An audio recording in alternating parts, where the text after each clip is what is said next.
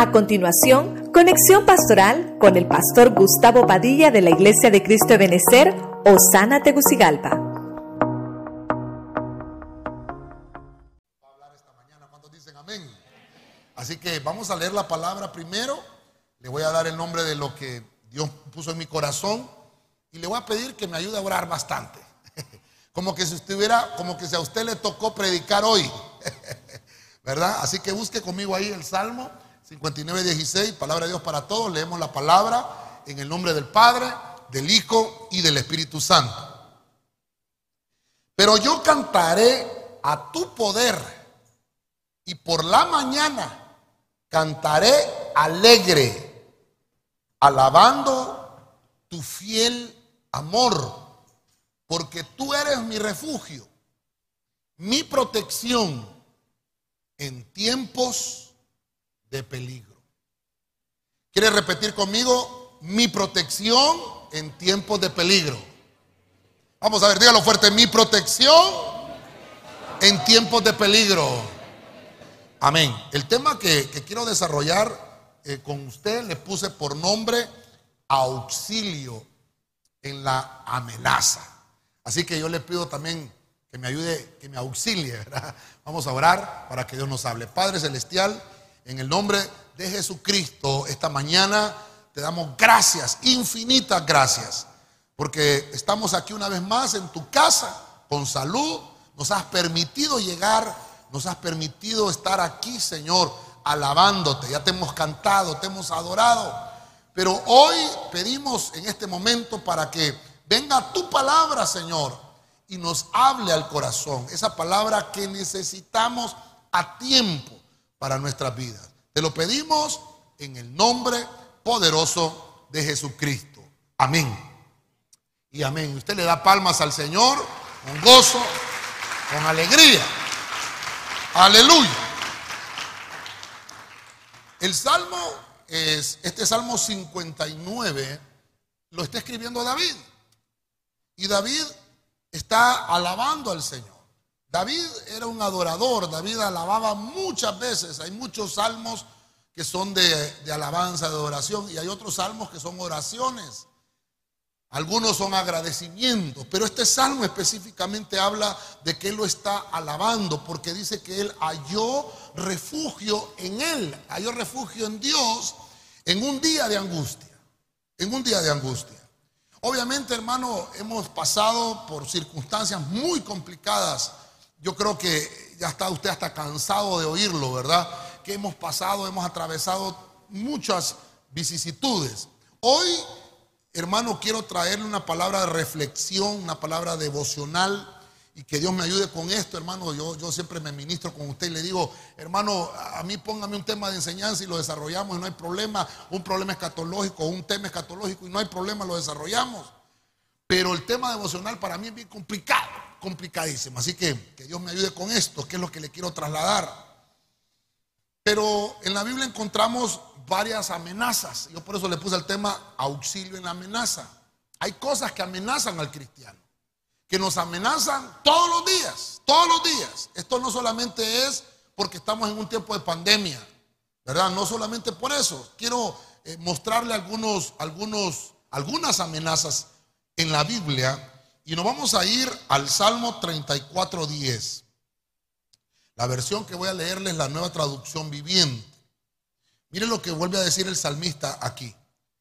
Hasta los leones jóvenes y fuertes, a veces, miren lo que dice, a veces pasan hambre, pero a los que confían en el Señor no les faltará ningún bien.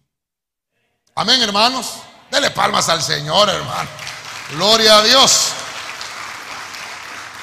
Gloria a Dios. Mire, hay amenaza de hambre. Y, y una de las cosas que, que yo decía, Dios santo, ¿qué versículo podemos poner para que Dios nos ministre y que Dios nos diga, bueno, yo te he auxiliado del hambre? Algunos me dirán, pastor, yo nunca he pasado hambre. Y hay otros que me van a decir, sí, pastor, hemos pasado por hambres. Pero fíjense que el versículo eh, de este salmo nos habla específicamente que hasta los leones Y dice jóvenes. Mire usted qué interesante. Fuertes. Fuertes. Leones jóvenes y fuertes padecen por el hambre. Algunos, no todos y no siempre, sino que a veces, quiere decir que todos estamos metidos hoy en este saco. El tema específicamente es para todos, desde el predicador para abajo. Todos en algún momento hemos pasado por el hambre, por alguna situación difícil, qué sé yo, algo, algo pasó que vino esa amenaza.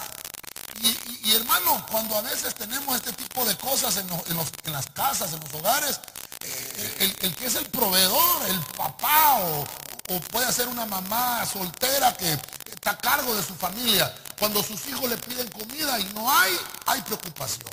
Hay una amenaza. Entonces necesitamos auxilio. Entonces yo le traigo ese versículo. Si usted ha atravesado por esta situación, guarde este versículo. Porque dice que los que confían en el Señor, ¿usted confía en el Señor, hermano? Entonces dice, no le va a faltar ningún bien. Mira qué interesante, porque el hambre, hermano, es la necesidad de comer. Cuando, cuando, cuando viene el hambre? Y esto, hermano, todos los días tenemos hambre.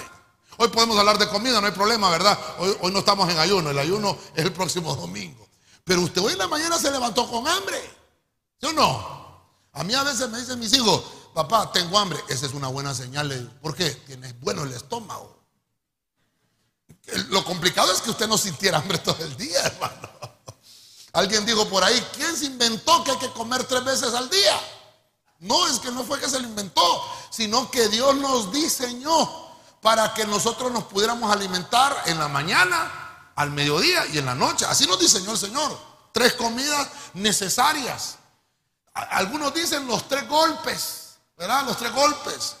Pero es que estamos diseñados de, la necesidad de comer, de alimentarnos y obviamente de saludablemente. Pero yo lo que le vengo a ministrar y de parte del Señor, y ya se lo dije, ¿verdad? Por la palabra profética o la palabra de profecía que nos fue entregada esta mañana, es que cuando haya necesidad o ganas de comer, Dios te dice, no te va a faltar ningún bien. Vas a tener siempre los alimentos básicos de los que puede padecer tu población, tu ciudad, qué sé yo. O cuando haya eh, en, tu, en tu territorio una larga y prolongada sequía, donde no hayan recursos para comer, Dios te dice, si eres hijo y confías en el Señor, yo te voy a sostener. Eso dice el Señor. Si nuestra vida está en las manos de Dios, nunca careceremos de las cosas buenas que vienen del cielo. no sé si usted le da palmas a ese Dios poderoso y hermoso. Voy a, voy a tratar de poner el, equilibrio en este punto. Porque a veces nosotros eh, nos quejamos con Dios y, y no es necesario quejarnos.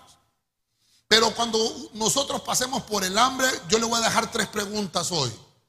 Si usted siente que no tiene todo lo que necesita, hágase tres preguntas. Número uno, usted puede decir, ¿realmente esto que estoy pidiendo es una necesidad? Eso es lo primero. Número dos, usted puede decir, ¿realmente esto es bueno para mí? Y por último, la tercera pregunta es, ¿es el mejor momento para tener lo que deseo? Porque a veces eh, venimos delante del Señor con una necesidad porque creemos que lo necesitamos, pero en realidad no lo necesitamos. Le venimos pidiendo al Señor alguna eh, petición que en realidad no la necesitas. Y por eso decimos, pero no me conteste el Señor, es porque no la necesita. Entonces, ya vimos la primera amenaza. Hay amenaza de hambre, pero Dios dice, si confías en mí, te voy a bendecir. Ahora, en el Salmo 23, solo, solo anótelo si usted está anotando, pero usted lo conoce el Salmo 23. El Señor es mi pastor, dice, y nada me faltará. Hay una versión que dice, el Señor es mi pastor, tengo todo lo que necesito. Así dice la, traducción viviente. Si el Señor es mi pastor, yo tengo todo lo que necesito. ¿Para cuántos aquí el Señor es su pastor? Ah, bueno, entonces usted tiene todo lo que necesita. No va a pasar hambre la iglesia del Señor. Dios siempre se va a encargar de suplir a su pueblo. Esa es una de las primeras amenazas. Entonces el hambre es una amenaza, algo que está allá afuera y que nos quiere causar zozobra y peligro. Entonces por el hambre no te preocupes. Ah, pastor, usted lo dice porque sí se mira que usted no tiene problemas. No, hermano, no crea, hay que alimentar este hermoso cuerpo, hermano. Váyase conmigo a Primera de Reyes, capítulo 8, verso 37. Biblia latinoamericana. Mire esto. Cuando hay en el país una hambruna, ya vimos el hambre arriba, ¿verdad? Cuando hay en el país una hambruna, una peste, una plaga en el trigo, langostas, saltamontes, cuando el enemigo ponga sitio a una de sus ciudades o también cuando haya una catástrofe o una enfermedad. Verso 38. Si un hombre, si Israel, tu pueblo, viene a orarte y a suplicarte, si reconoce su falta desde el fondo de su corazón y extiende sus manos hacia esta casa. ¿Cuál es la casa? El templo, la iglesia. Voy a seguir con el versículo 39. Mire lo que dice siempre la Biblia latinoamericana. Entonces tú, desde lo alto de los cielos, donde habitas, escucha y perdona. Tú conoces su corazón, pues tú y nadie más que tú conoce el corazón de todos los hombres. Premia a cada uno según sus obras. Pastor, ¿por qué nos trajo ese versículo? Voy a retroceder, voy a retroceder acá por el punto que voy a administrarle hay amenaza de plaga. Y esto, hermano, yo se lo traje porque para nosotros ha sido un impacto fuerte el 2020, porque se nos anunció una enfermedad. Y como no creíamos a veces, hermano, ¿cuántas veces hemos predicado escatología? ¿Cuántas veces hemos enseñado? Vienen cosas terribles para la tierra. Van a suceder cosas, hermano, en las cuales como hijos de Dios nosotros tenemos que poner siempre nuestra confianza en Dios. Pero la gente solo dice amén, amén. Y a veces el pastor dice pollo con tajada. Amén, dice la iglesia. Pero a veces ni sabemos por qué decimos amén. Y tenemos que entender que el único que puede solventarnos y auxiliarnos en una amenaza se llama Jesucristo. Ya vimos el hambre. Dice el Señor, no vas a padecer hambre. O sea que yo hoy vengo a ministrarle eso. Nunca faltará el pan en la mesa de los justos. Nunca, aunque sea tortilla con sal, dijo aquel. Pero es rica la tortilla con sal, hermano. Entonces hay una amenaza de peste. Y, le traigo el versículo porque Salomón está aquí orando. Salomón está inaugurando el templo. Es más, la Biblia le llama dedicación del templo. Dedicación del templo. Yo he soñado con eso. En algún momento Dios nos dio el sueño de que nosotros pudiéramos construir templos. ¿Se acuerda usted, hermano? Todavía tengo ese sueño. No sé usted, pero yo lo tengo todavía en mi corazón. Y Salomón hizo el sueño de su padre David, lo hizo realidad. David le entregó los planos a Salomón. Salomón puso lo mejor en el templo. Oro, plata, había de todo. Hizo como Dios le había dicho. Y cuando Salomón está dedicando ese templo, dice que Salomón hace esta oración. Entonces, mire todas las amenazas que, Salomón no les está tomando importancia. Porque dice, puede haber hambruna, puede haber peste, que es, lo que estamos tratando de, de, entender que es una peste. Porque ahora dice, ah, plaga, que es una plaga, no es lo mismo que peste. Pero entonces viene y dice, no importa lo que haya, hambre, peste, plaga, puede hacer que los alimentos eh, estén inundados de, este, este, tipo de plagas de animales que dañen langostas, saltamontes. O cuando algún enemigo quiera venir a poner sitio sobre tu país. Mire lo que Salomón nos está diciendo aquí. O en una ciudad. O cuando pueda haber una catástrofe de enfermedad. Cuando lo dijo Salomón esto, hermano, hace, si me permite poner una fecha, hace casi tres mil años aproximadamente. Cuando Salomón está dedicando el templo. Y está diciendo, no importa lo que venga, si viene una enfermedad, si viene una amenaza de peste, de plaga, no importa. Mire, mire, yo le subrayé aquí, tu pueblo viene a orarte y a suplicarte y tiene que reconocer su falta. No importa la plaga que estés atravesando, la enfermedad, la catástrofe. Dice la Biblia, si venimos a la casa de Dios y oramos, no importa, hermano, su situación económica, física, no sé cómo haya estado. Pero si usted ha decidido venir a la casa de Dios y poner todas las peticiones en el altar, entonces dice el Señor que Él es el que conoce el corazón, va a contestar y va a eliminar toda amenaza en tu vida y en tu familia. Si usted lo cree, le da palma fuerte al Rey de la Gloria. A su nombre. La plaga, Dios dice, yo tengo la respuesta para la plaga. Si hay algo que dañó la cosecha, si hay algo que dañó el trigo, qué sé yo, si esa plaga dañó, yo lo voy a restaurar. Hermano, yo no sé cuántos se acuerdan del gorgojo. O ya se le olvidó. Porque el gorgojo vino a Honduras, hermano, y se comió la tercera parte de, los árboles. Terrible.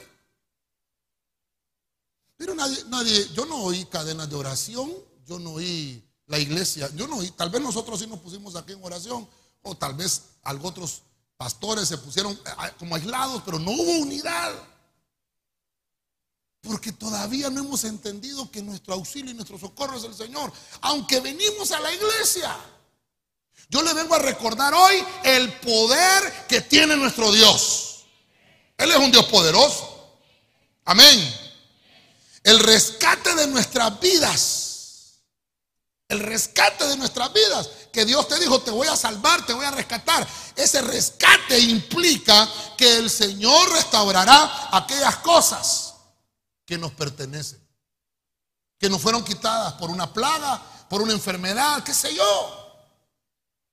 El, punto que le quiero mostrar es que dice aquí, Dios premia a cada uno según lo que hace. Es interesante, hermano. Porque vas a recibir premio, pero Dios quiere ver qué haces tú.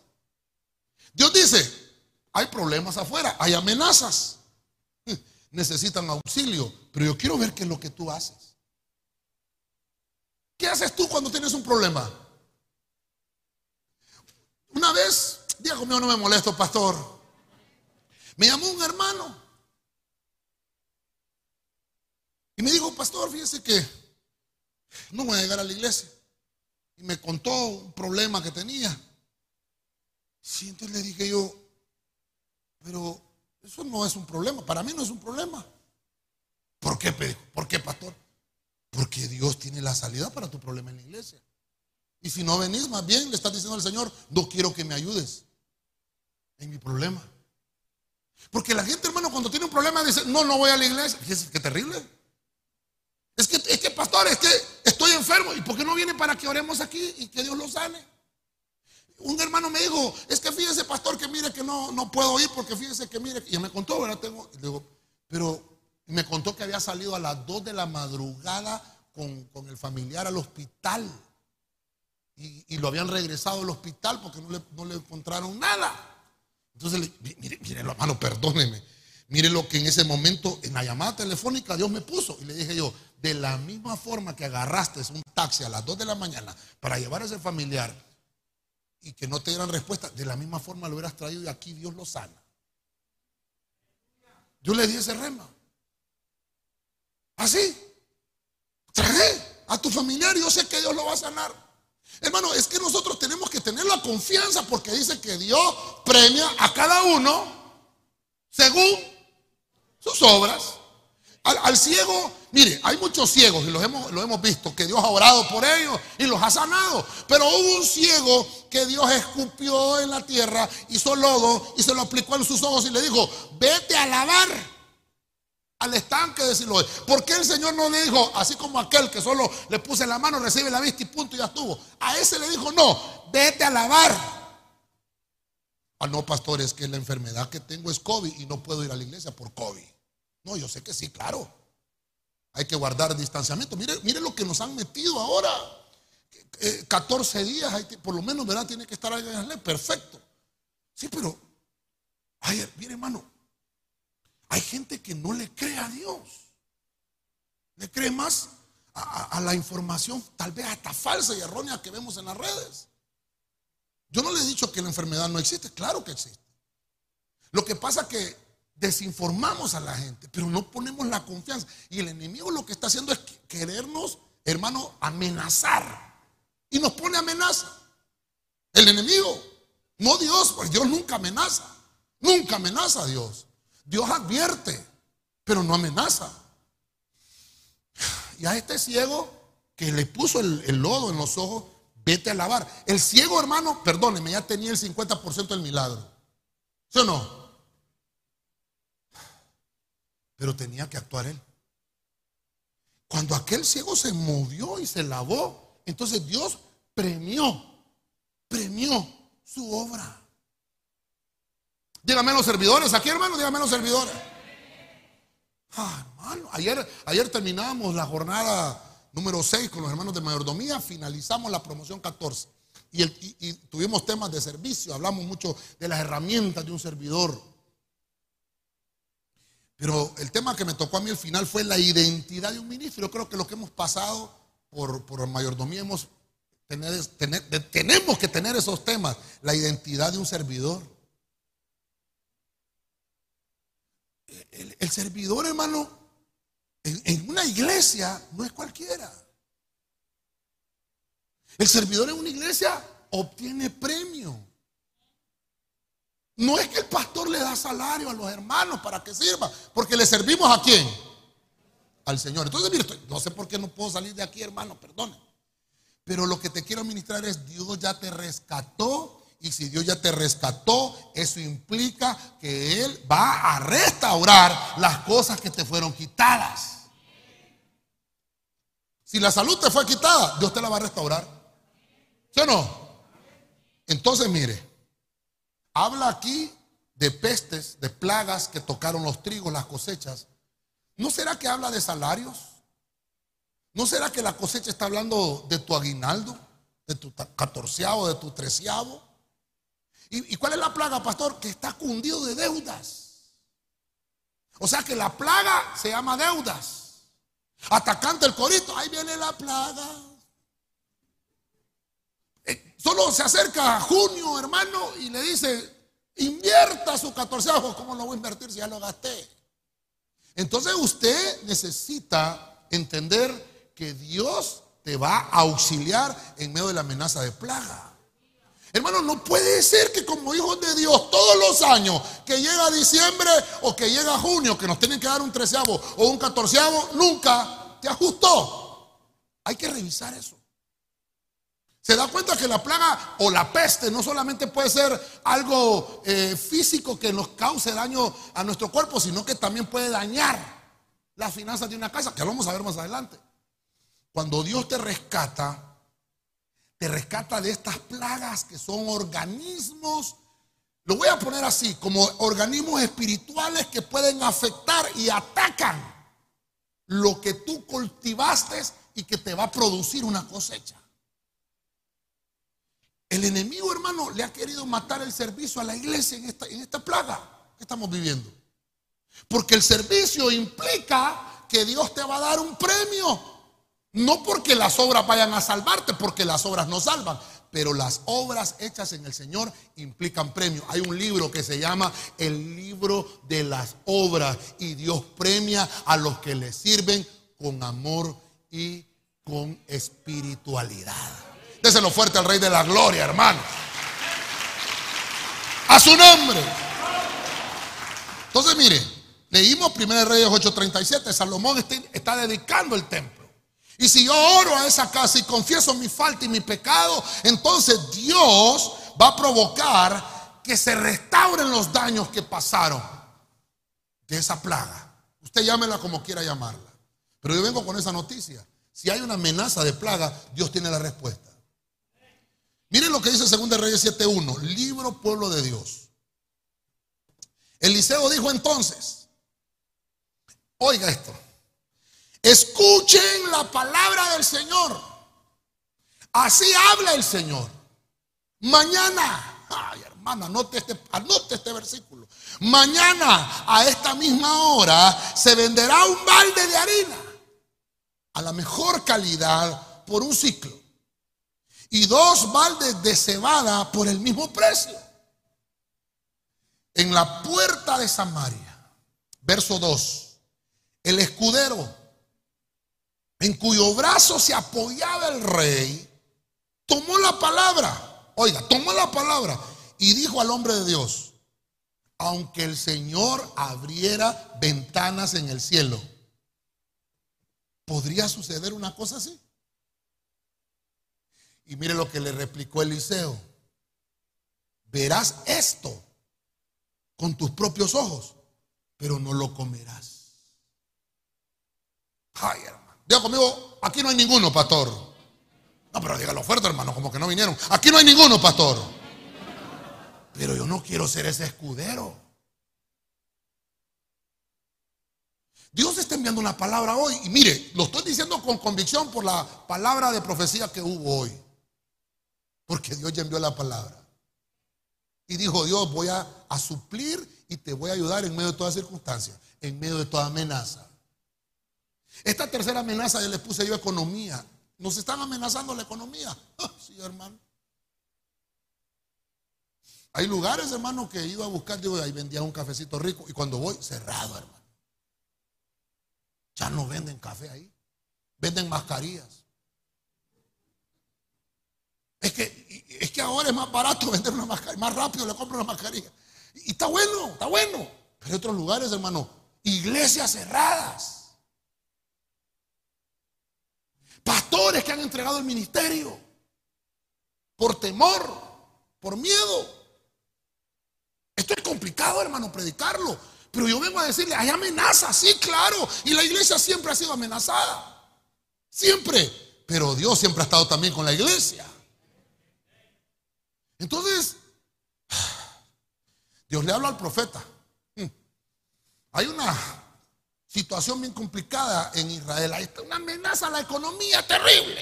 Le vas a llevar esta palabra al pueblo. Le vas a decir que mañana va a estar todo más barato. En unas versiones está hablando cuando dice a, a esta misma hora se venderá un balde de harina de la mejor calidad por un ciclo. Un ciclo está hablando de dos monedas de plata. Dos monedas de plata, si usted lo quiere trasladar más o menos, en este tiempo, 2021, serían 60 dólares. ¿Cuánto es 60 dólares en lempiras? 60 por 2. perdón, 2.24.1. Va, multipliquémoslo por 25. 1500 lempiras. Mire qué terrible. Y por ese mismo precio van a comprar, dice ahí, un balde de harina, pero por ese mismo precio, dos baldes de cebada. O sea que estaba más barata la cebada que el trigo. Ahí hay mucho, hay mucha simbología escatológica también, pero no me quiero meter en ese punto. Lo que me quiero meter es en el punto de la economía. Quiere decir, yo se le he predicado a usted que la cebada es mejor que el trigo, ¿sí o no? Aunque cantamos, trigo soy, trigo soy, del granero, del granero. Pero la verdad es que nosotros no, somos trigo, somos cebada. Porque la cebada es lo primero que se da en la cosecha y es lo que Dios se va a llevar en el arpazo, en el arrebatamiento. Es la cebada. El trigo se queda y hasta después se hace la cosecha. Eso, por eso le digo, es escatológico. Pero lo que le quiero decir entonces, apliquémoslo a la amenaza a la economía. Viene Dios y te dice, la fuente de tu riqueza no es tu trabajo. La fuente de tu riqueza viene del cielo. Entonces Elías, perdón, Eliseo, se para y le dice al pueblo, mañana a esta hora todo va a estar más barato. Entonces, usted tiene que recibir la palabra. ¿O no? Pero el escudero dijo, mm, Permítame, profeta, le dijo el, escudero, aunque el Señor abra las ventanas. Mire, mire, yo, perdón, lo siento como, como un tono burlesco. Aunque el Señor abra las ventanas del cielo mm, ¿pudiera que esto suceda en realidad? Entró duda. Y mire el, el profeta, hermano, carácter, carácter. ¿Sabes qué, Leo? ¿Sabes qué? Lo vas a ver con tus propios ojos, pero vos no vas a participar. Ah, yo, esta mañana vengo a decirle, hermano, yo quiero que usted participe de la bendición que Dios está diciendo hoy que viene a partir de mañana. Si usted lo cree, le da palma fuerte al Rey de la Gloria. ¿Cuántos dicen amén a eso? La economía, lo que se nos enseña es, es una ciencia que estudia los recursos de un lugar. Por eso es que va a ver usted que, en los pueblitos no hay, un, no hay un Burger King. En los pueblitos no hay un mall. No hay Wendy's, no hay, para que no se me enojen todo, ¿verdad? No hay Popeyes, no hay qué, Subway, qué otra cosa, hermano, expreso americano, qué sé yo, ¿verdad? Perdón, Little Caesar, Pizza Hut. Ya está hambre me dio, hermano. Churches Chicken, Kentucky Fried Chicken, Baleadas Express. No, en los pueblitos no hay. ¿Sí o no? En los, pueblitos usted, usted, va a una casa y le dice, ¿quiere una tacita de café? Con todo gusto le digo yo, hermano. ¿Quiere, ¿Quiere, comer pollo frito? Y ahí matan la gallina, en un ratito le hacen el pollo, hermano. En los lugares no hay, porque la economía estudia los recursos de una ciudad. Hermanos, si, miran que hay bastante movimiento en un lugar, ahí ponen un, un negocio. Eso es economía. Pero, pero la economía del cielo no es así. La economía del cielo no es así. La economía del cielo trabaja diferente. Porque Dios la fuente de la riqueza. Yo, yo le he enseñado estos siete años y creo yo, hermano, que por lo menos tengo que eh, predicárselo y recordárselo cada vez que pueda. Usted tiene un trabajo, amén. Y usted me dirá, pastor, pero gano poco. No se preocupe, ese poco Dios lo va a multiplicar y lo va a hacer un montón. Y, es más, tiene un trabajo, amén. Va a ser tan abundado ese trabajo que usted va a tener que contratar gente después. Usted va a tener su empresa y su negocio más adelante.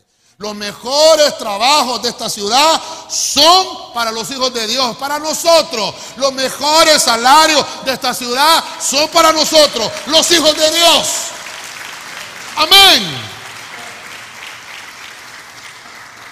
Yo no quiero que usted diga, mm, ¿será que es cierto lo que está diciendo el pastor? Ten cuidado porque lo vas a ver, pero no vas a participar.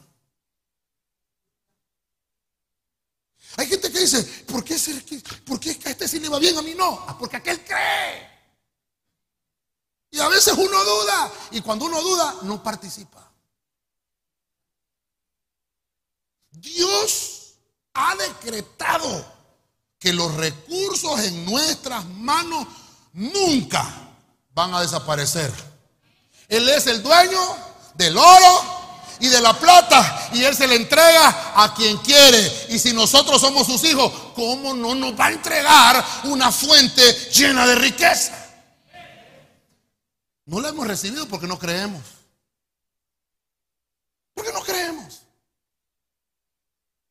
Yo le he contado a usted.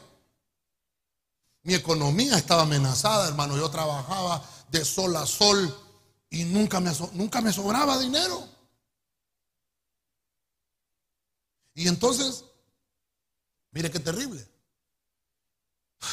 Yo tenía el Porsche de mi casa, lo había hecho, había invertido, saqué un préstamo, hice un Porsche bonito, hermano. Pero gasté tanto y me endeudé y no le había puesto el techo mucho menos lo pinté. Estaba la obra gris. Creo que, Germán, ¿te acordás, Patiño, de mi casa? Allá. Vivíamos en la misma colonia. Y un día, hermano, mire, hermano, allá, allá en Choloma, Germán, no sé si te acordás que uno sacaba las sillas ahí en la tardecita cuando tenía chance. Y uno se ponía a ver los vecinos ahí, tomaba cafecito. Rico, hermano. ¿Te acordás, verdad? Sí, hombre, yo tenía un carrito, hermano. Yo decía, mi carrito, y le está pegando el sol, pero no tengo el techo. Y entonces yo empecé, digo, pero soy hijo de Dios, hombre, yo trabajo aquí de sol a sol, tengo mi trabajo y no es posible que yo no pueda tener bonita mi casita. Entonces me voy donde el jefe, enojado. aquí vengo, ¿sí? ¿A qué, a qué viene? Necesito un aumento. ganar lo que, lo que, la planilla que se le da a todos los que están en tu puesto. Sí, pero yo quiero que revisen mi trabajo. Yo necesito ganar más. ¿Y, por qué? ¿Qué pasó? ¿No comes bien? No, sí que sí como bien. No me mira, pues. ¿Y, qué es lo que necesitas? Entonces le dije yo. Bueno, lo voy a decir porque también es amigo tuyo, amigo mío, el ingeniero Simon. Le dije yo, usted lo conoce, hemos ido a la fábrica, ¿se acuerda? Hemos ido a, darle acciones de gracias al Señor ahí. Le dije yo a Simon, ¿sabe qué pasa? No tengo techo en mi garaje. Y quiero un techo. Eso fue, hermano, hace como unos 20 años más o menos. Quiero un techo. Y eh, hermano, si usted saca las cuentas, las láminas, esas láminas galvanizadas un carajo. Necesitaba 20 para ponerle techo a mi garaje. Entonces yo me fui. Yo vengo a decirle aquí que el Señor me ha prometido que mi economía viene del cielo. Yo necesito que usted me resuelva de alguna manera. Que me ayude. Usted mi jefe. Solvente. No puedo ayudarle. No se preocupe. Por la presente hago mi renuncia irrevocable de trabajo. Y se la doy. Y él pensó que era broma. La guardó. No sé si Germán se ha de acordar. Ah, por el 2004. Más o menos. Yo puse la renuncia. Se hace, eh, ¿cómo se dispone? Se hace, ¿ah? Se hace efectiva a partir de hoy 60 días, como dice la ley, para no perder el preaviso. Me acuerdo bien, 4 de abril se vencía. Era el orgullo de un hermano. Y fíjese, hermano, que llegó el dueño de la empresa y se dio cuenta de que yo había puesto una renuncia y que me iba. Usted me mandó a llamar. Él, vino, creo que faltaban que una semana, creo yo, para que se cumplieran el 4 de abril. Y me dice, ¿por qué te vas? Me dice, a mí nadie me dijo que te vas. Me dijo el señor, ¿verdad? Yo me llevaba bien con el dueño de la empresa. No le digo yo, yo sí, ya se va a cumplir los, 60 días. Yo me voy porque la economía mía viene del cielo. Sí, pero estaba usando orgullo. ¿Y sabe qué me dijo? No te puedo aumentar. Ni 100 lempiras te puedo aumentar. Con mayor razón me voy de esta empresa. Yo bravo, hermano. Mírenlo. Por eso es que le estoy poniendo el equilibrio con esto. Y le estoy contando parte de mi testimonio. Y me puse bravo y le dije, no me voy porque me voy. Pero es que te podemos ayudar, mira, te voy a... No, es que el préstamo yo no quiero. A veces uno, hermano, tiene que aplicar el cielo o las verdades del cielo, pero tiene que ser con sabiduría. Porque hay amenazas afuera. Estaba bien. Mire lo que entró en mí, que no tengo techo ahí. Claro, miraba al vecino que tenía techo en su garaje y yo no tenía. Para no hacerle largo el cuento, me fui. No sé si te acuerdas, me fui. Hermano, Siete meses sin trabajar, hermano. No encontraba trabajo. Se me fueron gastando las prestaciones, hermano. Ay, hermano. Señor, tú eres la fuente del cielo, Padre Santo. Ahí sí clamaba yo, hermano. ¿Por qué no le dije al Señor que me proveyera para mis laminitas, hermano? Siete meses, y está la pastora, ya le he contado a usted. Tortilla con quesillo, desayuno, almuerzo y cena. Siete meses, hermano, complicadísimo. Cuando consigo mi trabajito, hermano, mi agarré, eh, eh, por eso le, aconsejo a los hermanos, agarré el primero que me salió, hermano, porque no podía estar pidiendo. Yo, quería ser gerente y no quería, no quería agarrar un salario de salario mínimo. No, no, no, es que yo soy gerente. Y, no tenía trabajo. Tenía siete meses de no llevar comida a la casa y quería. No, hermano, agarre el trabajo que le sale. Porque nuestra fuente, ¿de dónde viene? Perdóneme si, perdóneme, ¿me soporta? ¿Me soporta todavía? Agarré un trabajo, ahí está la pastora. ¿Sabe cuánto me daban? Agarré un trabajo en la cervejería. De temporal, dos meses. Y por eso es que ese versículo me hace, me hace mella. Yo estaba ahí con mi orgullo, hermano, que era más grande que yo. Allá, Germán, ¿te acordás? Mis camisitas, manejábamos a Van Heusen.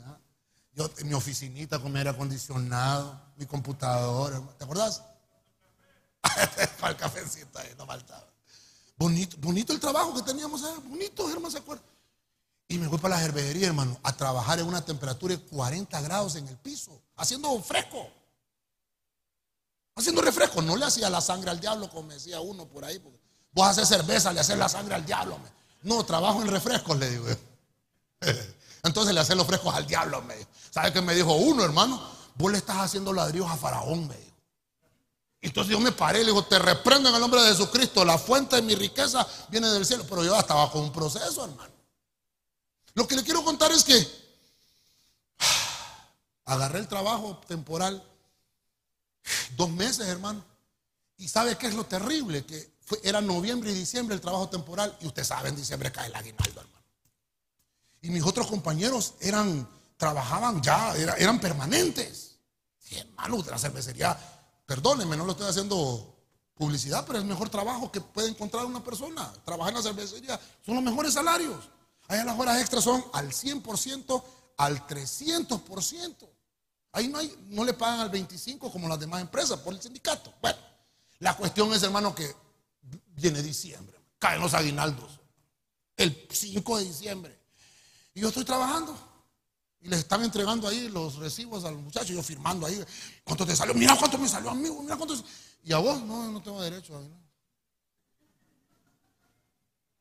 Lo quedaba Dios santo. Y no me puede dar ahí. Hermano, les regalaban los refrescos.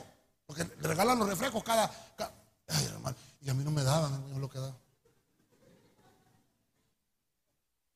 ¿Por qué le estoy predicando eso, hermano? Porque a mí me caló ese. El escudero dijo, ¿será que aunque Dios abra las fuentes de los cielos, va a suceder eso?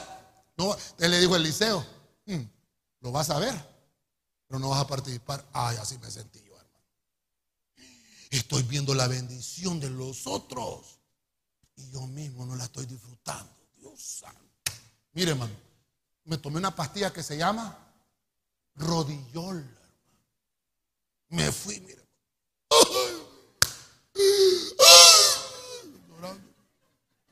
Ahí se llora uno.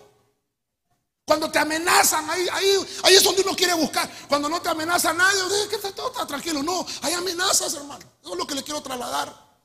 Lo que le quiero decir es que nuestra fuente es el Señor. No importa el trabajo que tengas, disfrútalo. No te estés quejando de que ganas poco. Tu fuente es el cielo. Y lo poco que tiene, Dios lo va a multiplicar y lo va a hacer muy grande. Y mire, hermano, para la gloria del Señor, diga conmigo la gloria del Señor. Se me terminó el contrato. A principios de enero, más o menos, el contrato terminó. Yo fui para mi casa y yo allá andaba como perrito faldero con el gerente. Entonces, no hay otro contrato ahí. Aunque sean esos 5 mil pesos que me daban mensual. No, ahí le vamos a hablar para día. Vaya, pues, me fui para la casa. Ya le dije yo, me tomé la rodillol. A los 15 días me llaman. Hay otro contrato. Véngase. Hermano. Volé, hermano.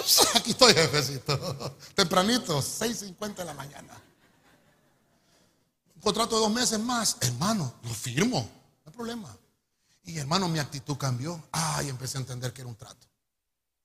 Para no hacerle más largo el cuento, ¿sabe? Me dejaron permanente. Y no es cualquiera. A mí me dicen, ¿y a, vos quién te recomendó en cerveza? A mí nadie me recomendó. A mí me recomendó el cielo. ¿Sabe, sabe, sabe, sabe, hermano? ¿Sabe? Hasta el jefe mío, el gerente, fue después a Ebenezer. Varios compañeros que tengo, que, tuve ahí en la línea, era la línea 4 de llenado, ahora están en Ebenezer. La gloria, hermano, perdóneme, ¿no será que Dios quiere que tú entiendas hoy que no importa lo que tengas en tu mano, dale gracias todos los días por lo que tienes, porque tu fuente de riqueza y tu economía viene del cielo, de la mejor fuente. Dios abre las ventanas del cielo para enriquecerte. Denle palma fuerte a ese Dios poderoso.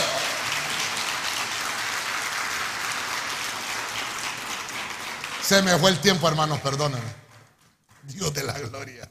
Mire, mire, vamos rapidito pues. Job, 5, 17. Dios habla hoy. Feliz el hombre a quien Dios reprende. hermano, qué terrible. Feliz el hombre a quien Dios reprende. Amén. No rechaces la reprensión del Todopoderoso. Verso 18.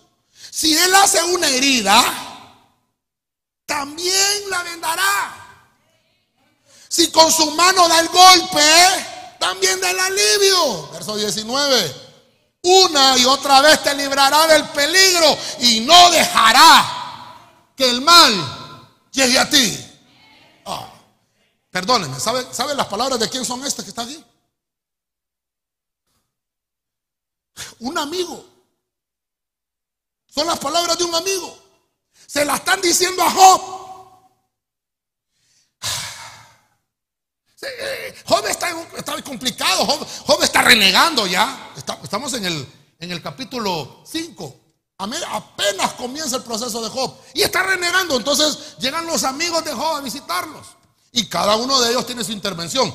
Y este versículo es Elifaz que le está diciendo. Elifaz le dice a Job: Eres feliz, hombre, porque Dios te está reprendiendo. Siéntete No, hombre, mira cómo estoy. No, hombre, no rechaces la reprensión del Señor.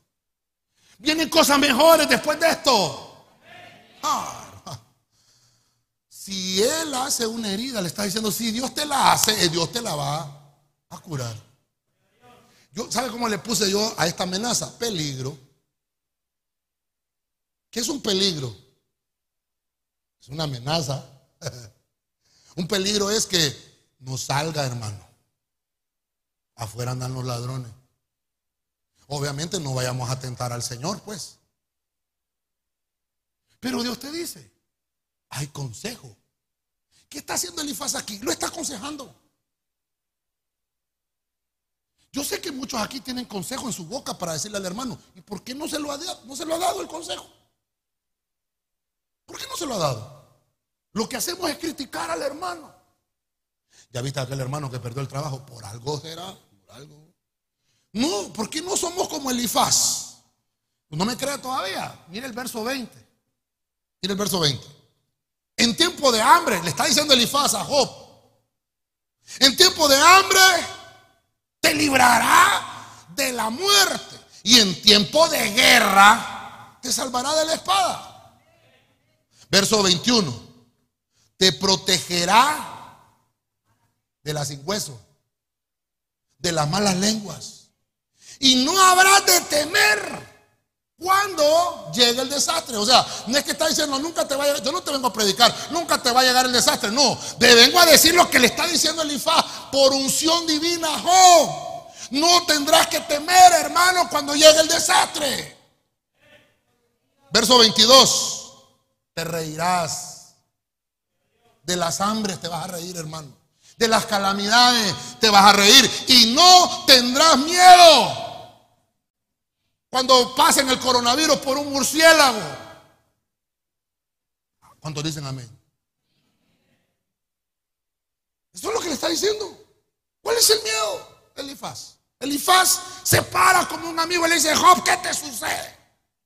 Ay, le dice Job, como no sos vos, no, papayito, es que, es que yo te vengo a decir lo que Dios me ha ministrado. Elifaz no se iba a parar a darle un consejo a Job si el mismo Elifaz no lo había pasado. Elifaz pasó también por problemas. Hermano, a veces nosotros nos, nos sentamos, perdóneme que tome el punto de Job, perdóneme que tome el punto de Job de esa forma, pero a veces como Job nos tiramos en nuestro problema.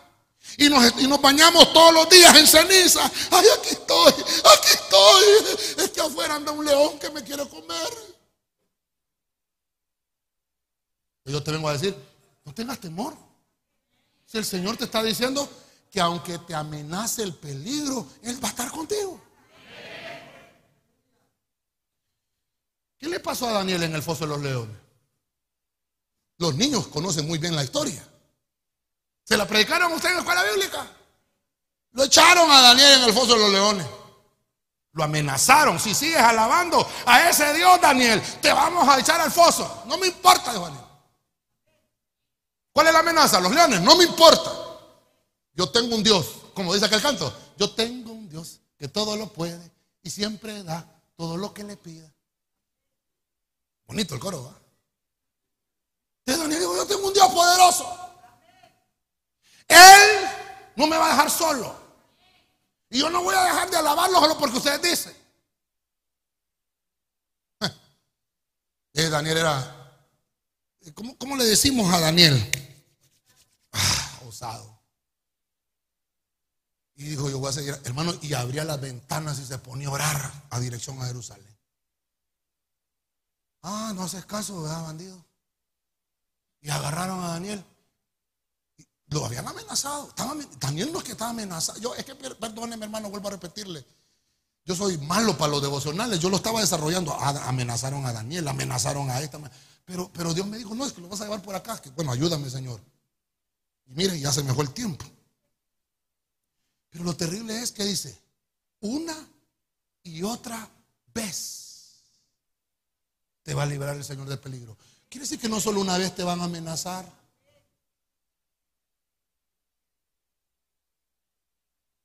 Una vez un compañero me dijo hamburger. Ya le he contado, ¿ah? no, espérenme, en el colegio, en el técnico. Y entonces le dije, espérate la salida. Yo lo amenacé, fíjate. Porque el que amenaza como que se siente seguro. ¿verdad? Y, a mí se me olvidó. Y estoy yo en la cafetería. Antes la cafetería estaba abierta, hoy, hoy ya la cerraron, hicieron otras cosas ahí. Estaba abierto y estoy en una esquinita y estoy haciendo mi tarea yo, hermano. Y se me había olvidado que yo había amenazado. Y llegó, cangrejo le decíamos a, ese muchacho, canecho. Huipa le decíamos, mi hermano. Y, llegó, hermano, y me empezó a, ajá, y no es que me estabas amenazando. Me llegó, fíjate, ¿cómo le decimos nosotros? A bufar. Ajá, me fue a arrestar, fíjese. Ajá, y no me dijiste, hamburguesa. Vení. no, no, no, no. No, no. Yo allá te lo dije, allá a vos. Aquí no me enfrente. No, no, ahorita. Me dije de canecho. Ahorita. Ya estaba sacando las tenazas del canecho, hermano. Bueno, ahorita lo querés. Ah, hermano. Hermano, y me llené de cólera, hermano. Usted no me conoce enojado a mí, hermano. Y ruégale al Señor que no se me salga el apellido, hermano. Mire, hermano, me empezó a insultar, va a decirme un montón de cosas. Me rompió la tarea, me arruinó. Ay, Mire, hermano, yo no sé cómo agarré un dron de basura de esos metálicos, hermano. Y se lo puse encima, hermano. No me pregunte cómo. Entonces le dije, y todos los compañeros, ¿no vieron? ¿Tú crees que me volvieron a molestar? Pero yo había amenazado. El punto, el punto que les quiero decir es que a veces nosotros confiamos en lo que somos nosotros. Ah, como yo era gordito, tenía más cuerpo que aquel, me sentía, ¿verdad? Sí, pero a veces el enemigo eso es lo que él cree. Cree que te puede, te puede doblar y te prueba. El enemigo prueba, el enemigo tantea a ver hasta dónde puede llegar.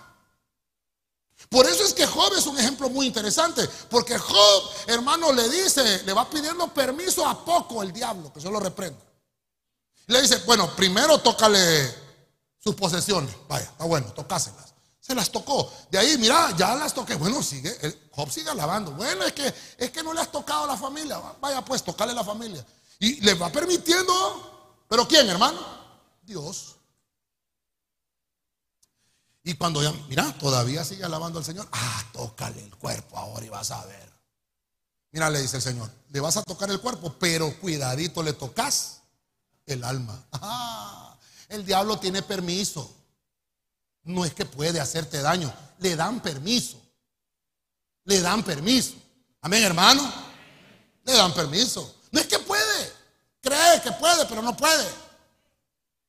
Y lo doblegó, así lo, hermano, como decimos, lo topó, Lo tenía bien agarrado a Job hasta que logró lo que quería. Y Job empezó a renegar. Y Job empezó a quejarse. Pero qué lindo que siempre hay amigos, hermano. Amén, hermano. Llega Elifaz y le dice: No, hombre, ¿qué te pasa, Job? Te vas a reír de las hambres y de las calamidades, Job. ¿Sabe qué estaba viendo Elifaz en Job? Si es que tú eres hijo de Dios, Job. Más adelante yo ya lo vi. Perdón, estoy parafraseando. Yo ya lo dijo. Más adelante te vas a reír de lo que te está pasando ahora. Job, más adelante vas a tener el doble de lo que perdiste porque estás en el año de la recuperación. Déselo fuerte al Rey de la Gloria, hermano. A su nombre. Aunque vengan contratiempos en la vida, Dios va a llegar siempre a tiempo para librarnos y para salvarnos de las amenazas. Ay, Señor, no sé por qué me tardo yo en predicar, hermano. Es que cuando lo tengo presencial aquí, no quiero que se vaya. Segundo de Corintios 8:14, rápido. Biblia de las Américas. Otra amenaza de la cual Dios nos auxilia. Mire lo que Pablo le escribe a la iglesia. En el momento actual, vuestra abundancia suple la necesidad de ellos. Está hablando de, una ofrenda de Corintios hacia otra iglesia. Para que también la abundancia de ellos supla la vuestra, vuestra necesidad. De modo que haya igualdad. Mira el verso 15, ese es el que me interesó. Como está escrito, el que recogió mucho, no tuvo demasiado. Y el que recogió poco, no tuvo escasez. Entonces hay una amenaza de escasez. Y, lo terrible es que Pablo le escribe esto a la iglesia. Y entonces aquí está hablando un tema que lo, vemos en la doctrina básica, Corderitos, cuando, cuando hay ofrendas, lo hemos enseñado, ¿verdad? Hay ofrendas de hermano a hermano hay ofrendas de una iglesia hacia un ministro. Hay ofrendas de la iglesia a los hermanos. Pero también hay, hay ofrendas de iglesias a iglesias. Son diferentes tipos. En este punto es interesante. Y mire que, me sirve el tema por, por los hilos de José que tenemos hoy. El que recogió poco. No, no está escaso. ¿Por qué Pablo lo deja así? Porque nosotros le llamamos escasez cuando tenemos poco. Y Dios no le llama escasez a eso. Eh, es que fíjese, pastor, que yo no lo invito a mi casa porque yo solo tengo un limón en la refri y un vaso de agua. Eh, perdón, perdón, ¿qué dice la Biblia? ¿Es escasez eso? No. ¿Qué es lo que dice? Usted tiene poco, pero no está escaso. ¿Cómo así, pastor? Bueno, no, mire, porque el tiempo ya se me fue. ¿Cómo así, pastor? Bueno, cuando, cuando fue enviado Eliseo a la bruja, perdón, a la bruja, Dios santo, se reprenda al diablo. Cuando, fue enviado, es para, a ver si estaba despierto, hermano, perdón. Lo voy a decir diferente, pues. Cuando fue enviado el profeta a la casa de la viuda, le dijo, ¿qué es lo que tú tienes? ¿Qué le dijo? No tengo nada, solo un poquito de harina un poquito, un poquito de aceite. Vamos a hacer una torta con mi hijo y nos morimos. perdóneme, voy a concatenarlo con Corintios. Y le dijo Eliseo, y, por eso te va a echar a morir. que no tengo que comer. qué le dijo Eliseo? Dame a mí primero. Pero si te estoy diciendo que apenas me ajusta, dame a mí primero. No sabes que tú no estás escaso. Tú tienes. Ay, pastor, yo solo tengo tortilla con sal. Usted tiene. Hay unos que no tienen. Esos sí están escasos. Usted no está escaso. Hay amenaza de escasez, pero no está escaso. Entonces, ¿qué es lo que le vengo a ministrar hoy? ¿Qué es lo que le vengo a ministrar? ¿Qué es lo que tiene? No importa lo que tenga. Eso que tiene. Si usted lo ofrenda y suple al pobre, Dios le recompensa y se le acaba esa amenaza de escasez. Es que no me gusta el salario, pastor, y yo paso bien escaso. Elimine esa palabra de su boca. Porque el cristiano lo que tiene es amenaza de escasez. Pero el cristiano no está escaso. Aunque tenga poco, el cristiano tiene mucho. ¿Cuántos dicen amén a eso? ¿Qué pasó con la viuda? Bueno, la otra que, está eh, en el Nuevo Testamento que Jesús le está diciendo a los discípulos, veamos cómo ofrendan. Y hay una mujer, no está en escasez. Ella, no, e, ella es que no tiene mucho. Y agarró las dos dracmas y las entregó en la ofrenda. Y entonces Jesús, ya se lo he contado yo, le dijo a los discípulos, ¿qué vieron en esa? Ah, la viuda pobre. Dio muy poquito. Miren lo que vio. Miren lo que vio el cielo. No, ella no dio poquito. Ella dio todo lo. Ah, diferente, ¿verdad? Diferente. El cielo no vio que dio poquito. El cielo vio que dio todo. ¿Está conmigo, hermano? Amenaza de escasez. Amenaza de escasez. Eso es lo que tiene el cristiano, pero que escaso es, no. Entonces dijo Dios, esta mujer sí dio. Esta mujer se ofrendó.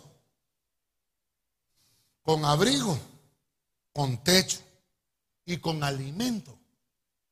Aunque sea poco. Vuelvo a repetir. Con abrigo, con techo y con alimento aunque sea poco, estemos contentos. Porque tenemos las cosas más necesarias para vivir. Pero no se esté quejando. Es que solo frijoles tengo, pastor. Bueno, hágalos parados, hágalos acostados, hágalos eh, en sopa, hágalos fritos, hágalos rice and bean. Sí, arroz con frijoles, mezclado, casamiento. Casamiento va, rice and bean. ¿Qué vamos a comer hoy?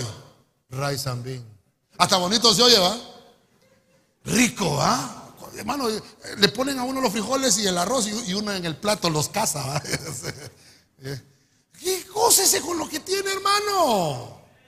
Gócese con lo, con lo poco que tiene, porque eso te va a abrir la ventana del cielo para que sea multiplicado, porque nuestra bendición viene del Padre Celestial.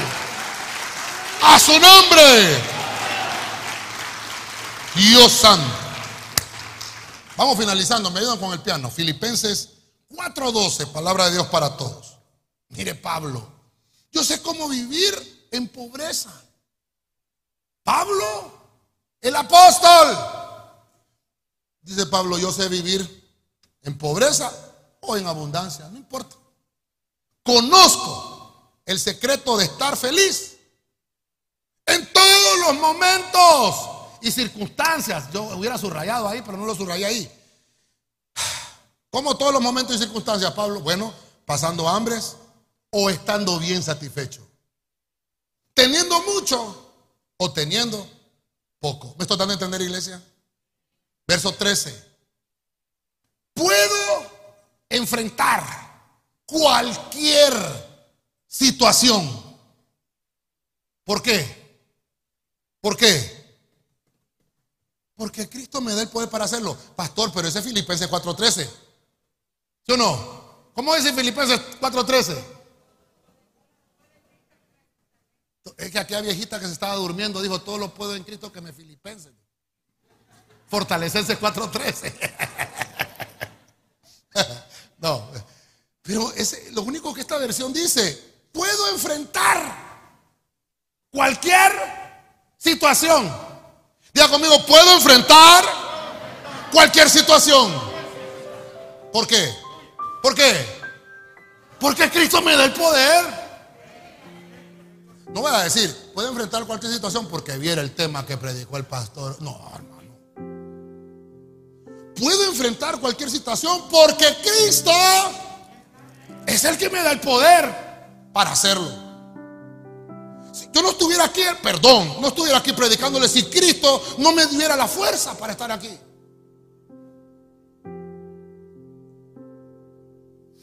Yo sé que el tiempo se me fue. Me regala 25 minutos. ¿Me regala 25 minutos? No 5, 25 en euros. Perdónenme. El año pasado, como en junio del año pasado, pasé esto. Penurias. ¿Usted ni cuenta se dio? Solo la pastora y yo sabíamos. Complicado. Se nos acabó el contrato acá, de este local. La iglesia cerrada, todos con miedo en las casas. complicado. Eso es una penuria. Cuando empiezas a ver las cosas y, no hay va. Por eso Pablo dice aquí todo lo que menciona Pablo. Ah, pobreza, abundancia, hambre, satisfecho. Poco, mucho. No, no importa cualquier situación que enfrentes. Dije Pablo, yo ya pasé por eso. Y, y vi la mano de Dios. Yo se lo vengo a ministrar a usted. Ah, solo, perdone, ahí está la pastora porque ella es la única que puede dar testimonio. Solo yo y el Señor, hermano. Llamé a mucha gente. Hermano, mire que está pasando esto. Hermanos del ministerio. Hermano, fíjese que tal y tal cosa.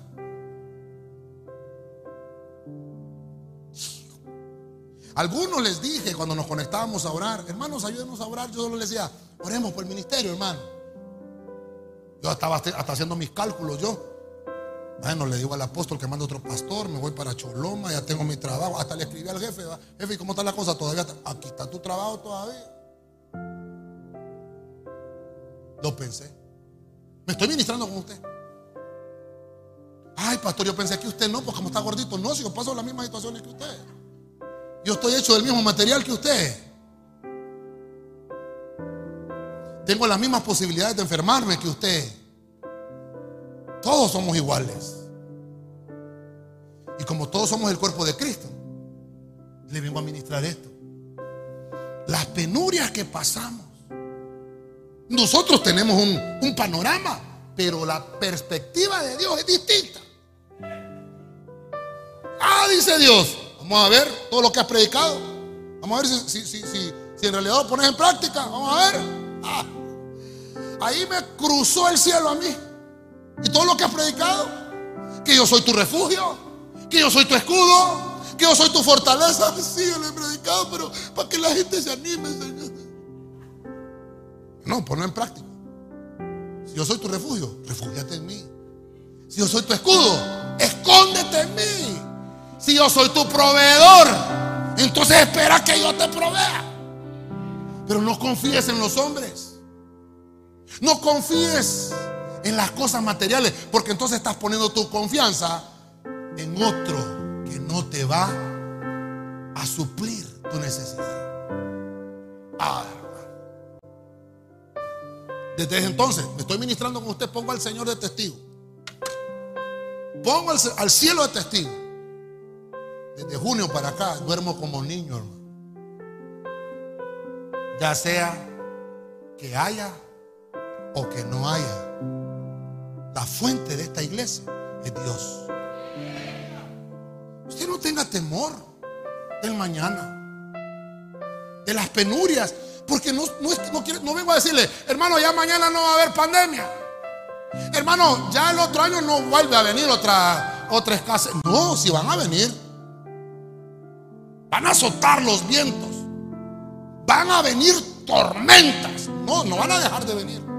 El punto es cómo está su fe y la mía para enfrentar estas amenazas.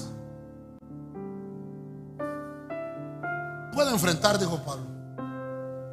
Puede enfrentarlas. Ah, ya pasamos el 2020. Que se venga el 2021. Ya pasé el 2020. Ya pasamos el 2021. Que se venga el 2022. No con orgullo ni con altivez. Porque Dios está con nosotros, hermano. Dios está con nosotros. Dele palma fuerte al rey. Si usted lo cree. Dios está con nosotros. Yo no, perdón, no, no vengo a motivarlo. Yo vengo a ministrarlo. Veamos nuestra vida de la perspectiva de Dios. Y nos daremos cuenta que Él siempre ha sido bueno en todo tiempo. No valoramos lo que Dios ha hecho por nosotros. Voltéese a ver ahí, hermano, la par. Voltéese. Mire para atrás, mire para atrás todos los que estamos aquí hoy. Mire. Hay unos que no están. Usted está aquí. usted está aquí. Seamos agradecidos. Yo por eso pongo esas letras ahí. ¿Qué quiere decir Ebenecer? Se divide, es una palabra compuesta. Eben, que quiere decir roca. Y Eser, ¿qué quiere decir? Ayuda. Bueno, lo tengo ahí. Por eso lo puse ahí cuando venimos de la pandemia. Ahí lo puse. Y puse la otra palabra que se llama Usana. ¿Qué quiere decir Usana? Salvados. Sálvanos ya, Señor. Ahí lo he puesto. Usted dice, ah, que el pastor está dándole publicidad a la iglesia. es que eso quiere decir el nombre que tenemos. La roca de ayuda que Dios ha salvado. Ebenezer Osana. Dios nos ha salvado, Dios nos ha sanado y nos seguirá sosteniendo en todo momento. No importa la amenaza que venga a su nombre.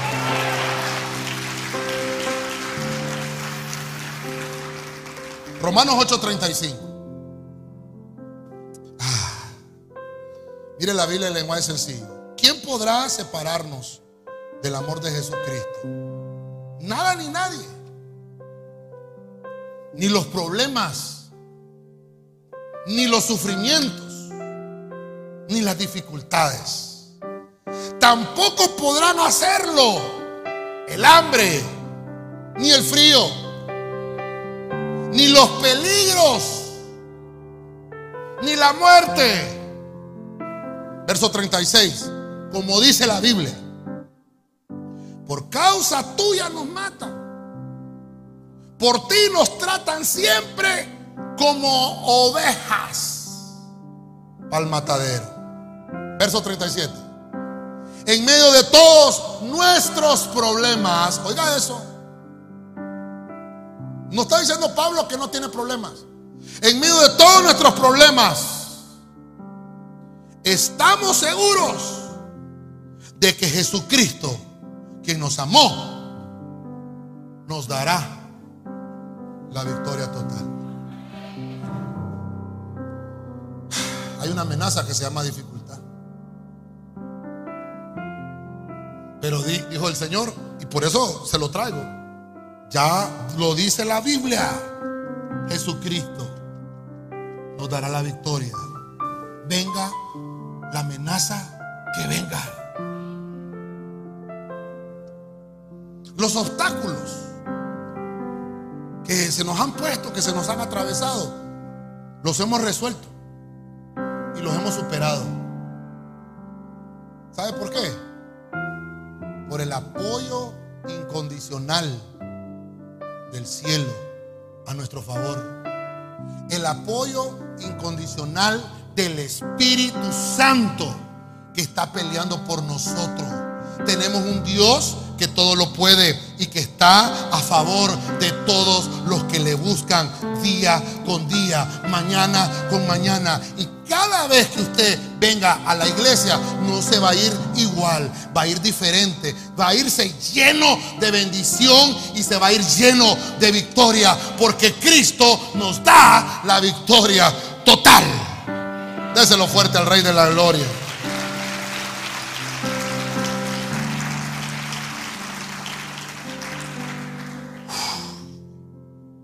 Hay auxilio en la amenaza. Vimos siete tal vez hoy. Hay más, hermano. Hay más amenazas. Hay un montón de amenazas. No le estoy diciendo que nunca van a venir. Van a venir. Pero usted tiene que tener la fe tan fuerte. Tan fuerte. Afianzada que va a venir el hambre.